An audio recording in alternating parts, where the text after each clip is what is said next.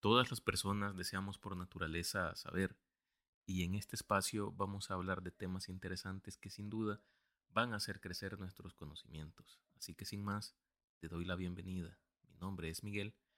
Acompáñame los próximos minutos para conocer en este episodio un poco más sobre las peores catástrofes ecológicas provocadas por el hombre. En este tu podcast quiero saber más. Comencemos. Desde los orígenes de la sociedad, el ser humano alcanzó gradualmente el conocimiento suficiente para influir y modificar las condiciones de su alrededor. El desarrollo de la agricultura y ganadería produjo el aparecimiento de las primeras formas de comercio a partir de la sobreproducción obtenida de las cosechas y el pastoreo. Este suceso facilitó además la expansión de los diferentes eh, desarrollos tecnológicos de un pueblo a otro pues la primera forma de comercio fue el trueque, que consiste en el intercambio de mercancías de igual valor. Con el tiempo se creó la noción de propiedad privada y para salvaguardar los intereses de las personas que acumulaban más riqueza, se fundó el Estado, como entidad que regula las relaciones entre particulares en un territorio determinado. Al crearse múltiples estados alrededor del mundo e interrelacionarse estos, fueron surgiendo las guerras, como manera de resolver conflictos de manera bélica o para conquistar nuevos territorios a favor de un Estado.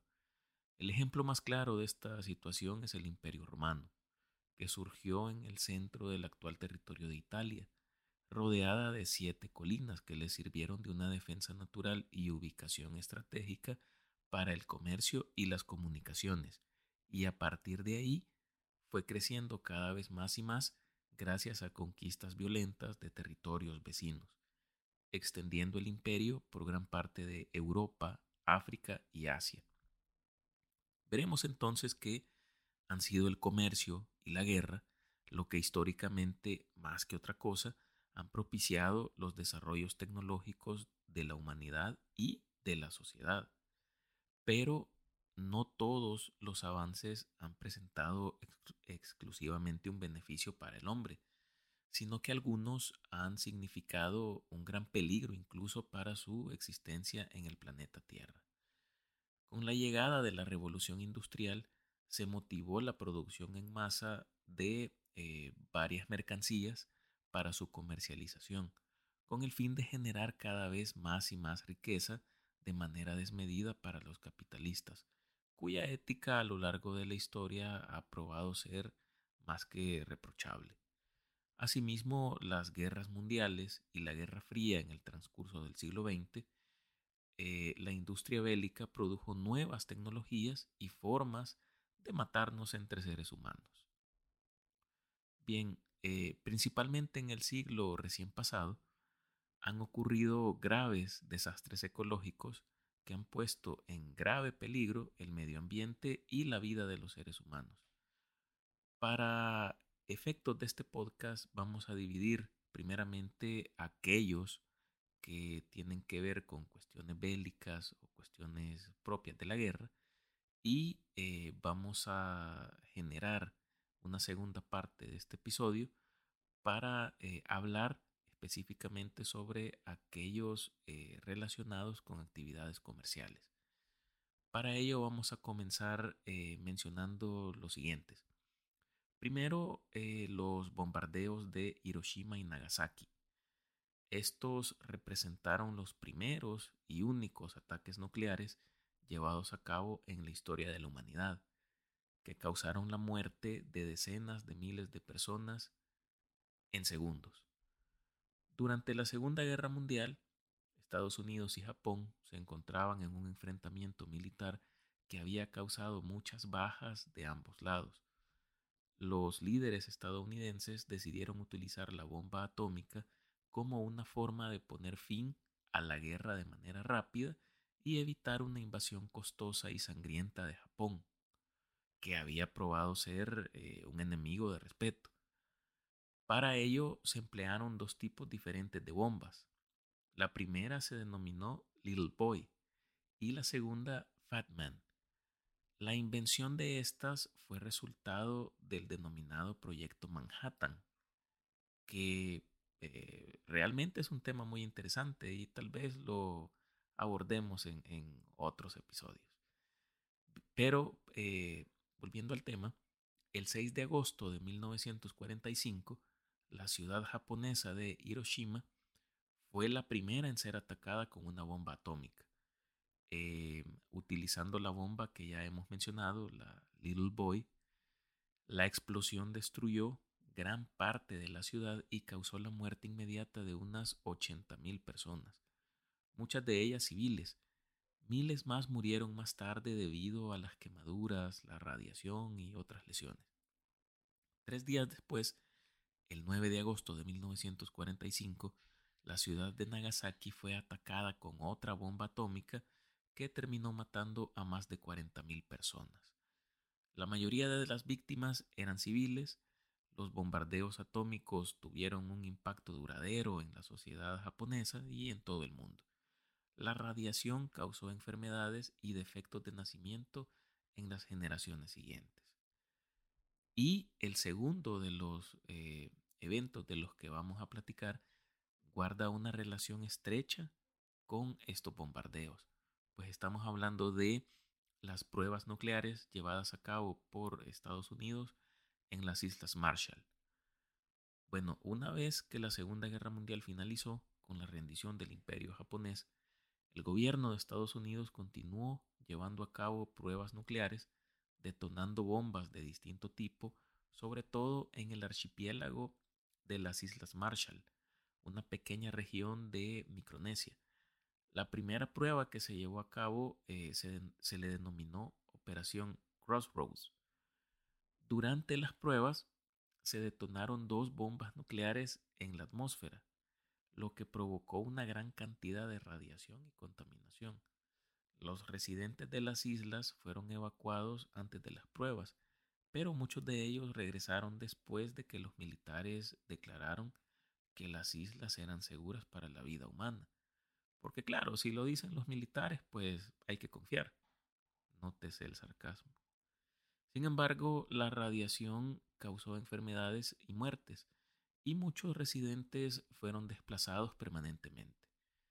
Después de Crossroads, los Estados Unidos eh, continuaron realizando pruebas nucleares en las Islas Marshall, incluyendo pruebas subterráneas y en la atmósfera.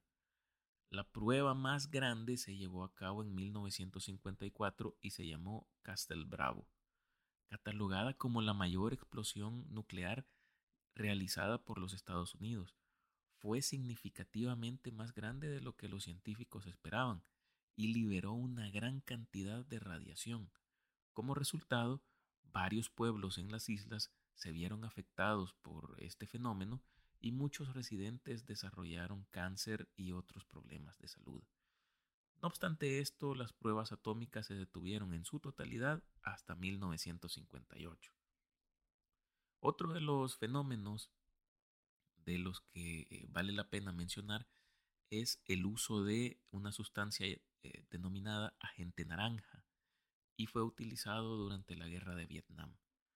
Esta guerra fue un conflicto de los de más larga duración en la historia durante gran parte de la guerra, los Estados Unidos intervinieron en ella, según ellos, para evitar la proliferación del comunismo. Sin embargo, eh, los vietnamitas del norte siempre utilizaron una estrategia de guerra de desgaste contra los estadounidenses, favorecidos por las condiciones selváticas de su entorno. Esto motivó la utilización de herbicidas y defoliantes por parte de los Estados Unidos dentro de los cuales se encontraba el agente naranja, denominado así porque eh, los contenedores en donde se guardaba esta sustancia eran de color naranja. Este es un compuesto de dioxina altamente tóxico que fue rociado desde aviones y helicópteros para despejar la densa selva y reducir la cubierta vegetal que los combatientes del Vietcong utilizaban para ocultarse. Durante la guerra se estima que el ejército de los Estados Unidos roció más de 80 millones de litros de herbicidas sobre Vietnam, Laos y Camboya, y se cree que al menos 4 millones de personas estuvieron expuestas a la gente naranja. Las consecuencias de esta exposición fueron devastadoras y duraderas. Los efectos de la gente naranja incluyen defectos de nacimiento, cáncer, enfermedades del corazón, enfermedades del hígado y, por si fuera poco, trastornos neurológicos.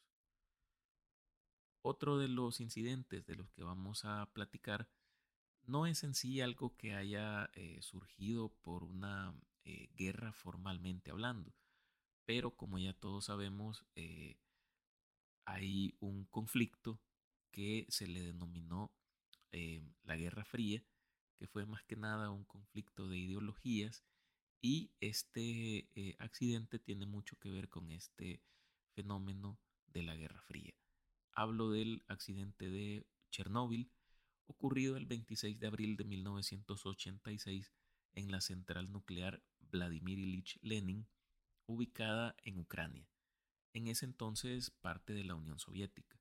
Se originó a partir de una prueba de seguridad que simulaba un corte de energía eléctrica con el fin de someter a experimentación un procedimiento para mantener el flujo de refrigeración del reactor nuclear utilizando generadores eléctricos de respaldo que pudieran proporcionar energía. Sin embargo, la prueba se ejecutó inobservando las normas de seguridad en la manipulación de reactores nucleares y además se encomendó realizarla a un grupo de técnicos que carecían de experiencia necesaria para controlar una reacción adversa de la prueba. Lo que en realidad fue lo, eh, lo que terminó ocurriendo. Y uno de los cuatro reactores de la planta estalló expulsando una gran cantidad de material radioactivo a la atmósfera, encontrándose material radioactivo proveniente de la planta en al menos 13 países de Europa en días siguientes a la tragedia que eh, requirió la evacuación de urgencia de cientos de miles de personas y durante décadas se registraron casos de cáncer inducido por radiación en personas que estuvieron en la zona cercana a la planta después del incidente. Las cifras exactas eh, se desconocen e incluso en la actualidad se mantiene una zona de exclusión alrededor de la planta de aproximadamente 30 kilómetros, pues el área se encuentra fuertemente contaminada por la radiación. Otro de los fenómenos eh, importantes que eh, se relacionan en cuanto a desastres ecológicos y guerras es la quema de pozos petrolíferos en Kuwait. Este evento tuvo lugar durante la Guerra del Golfo en 1991. Las fuerzas iraquíes que eh, se habían tomado eh, este país, este pequeño país de Kuwait, cuando iban en, en retirada, destruyeron aproximadamente 700 pozos petroleros que se ubicaban en este país, provocando uno de los mayores desastres ambientales de la historia. Los pozos incendiados liberaron enormes cantidades de humo y ceniza, causando graves problemas de salud y daños a la fauna y flora local. Además, la combustión de los pozos emitió grandes cantidades de dióxido de carbono y otros gases de efecto invernadero, contribuyendo al cambio climático global. Los equipos de extinción de incendios tardaron casi un año en apagar todos los fuegos y los esfuerzos posteriores se centraron en la limpieza y la restauración del medio ambiente afectado. A pesar de estos esfuerzos, el impacto ambiental y la pérdida de vidas animales y humanas se sintieron durante muchos años después de la guerra. En cuanto a este capítulo hemos llegado al fin, sin embargo, como ya lo mencioné anteriormente, el tema de hoy estará dividido en dos episodios. La segunda parte se va a compartir por separado, así que eh, espero que eh, disfruten, bueno, que hayan disfrutado este, este episodio. Si es así, los animo a escuchar eh, la segunda parte de este capítulo y suscribirse, recomendar y calificar este podcast en su plataforma preferida. Nos escuchamos en la segunda parte de este episodio.